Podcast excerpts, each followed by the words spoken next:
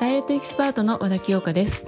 350種類以上のダイエットを体験し現在も様々なダイエットを体験しているダイエットエキスパート和田清香が聞くだけで楽して得する聞き耳ダイエットを紹介していく番組です。はい今回も夜をテーマにお話を進めていきたいと思います。そして今回はですねパジャマ睡眠睡眠にあのとって大事なね質の高い睡眠それを得るためにどんなパジャマを選べばいいかというお話をさせていきたいと思います。どうでしょうか？皆さんは夜寝る時に何を着て寝ていますでしょうか、まあ、T シャツだったりね T シャツと短パンっていう方もいれば、まあ、パジャマを着ているっていう方もいると思うんですけれども質の高い睡眠をとるためにはあのベッドとか枕とかそういった寝具だけではなくてパジャマもとっても重要です心地の良いパジャマそれを選ぶことによって質の高い快適な睡眠にもつながりますのでぜひ今回はこのいいパジャマ選び何を着ればいいかそういったお話をしていければいいかなと思っています。やっぱり自分に合ったねパジャマを着るってことは本当に大切かと思います。やっぱり汗とか蒸れから体を守るそして締め付けのない楽な状態で眠るってことがすごくパジャマの役割ですしそれがとても重要になってきますのでいいパジャマを選ぶということがやっぱりいい睡眠につながり、まあ、何度も言いますけどそのいい睡眠がダイエット成功だったり健康状態そして美容にもつながるということになります。はい、まずパジャマ選びのポイントなんですけれどもま季節に合った素材であったりあとまあ形ですねそういったものを選ぶということが大切かなと思います。ぱり保湿あと汗の吸収性通気性そういったものを考慮して体温調整しやすいものっていうのをまず素材では選ぶことが大事かと思います。素材だとまあ綿だったりあとこれからのシーズンは朝ですかね。朝は夏ぴったりいいですよね。通気性がいいですし。あとシルク。もうやっぱりシルクは肌触りがもう何よりいいですし肌に馴染んでしっとりと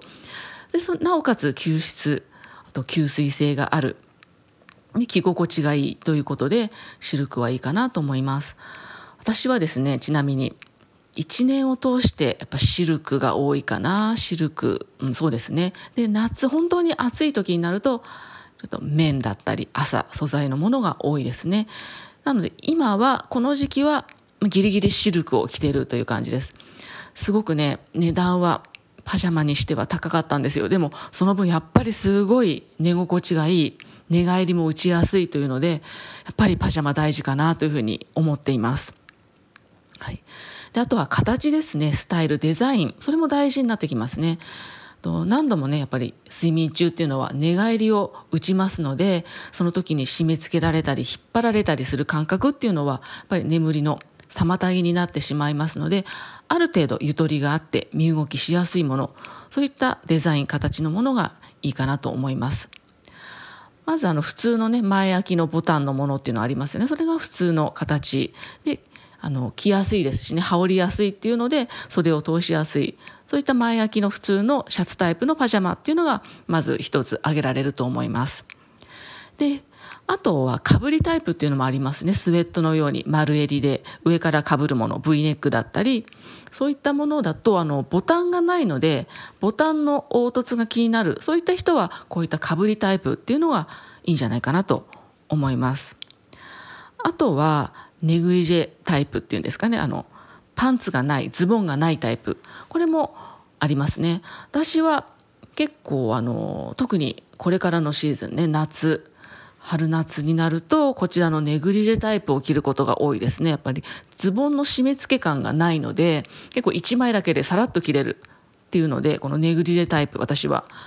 これからのシーズンワンピースのようなねこういったスタイル結構好んで着ています。冬冬はシルクタイプのパジャマタイプのものを着て夏春夏秋ギリギリぐらいだとこういったネグリジェタイプのものを着る。っていう感じかな私は。そうするとあのまあどちらにせよ寝返りも打ちやすいしすごくゆったりしていてなんか本当に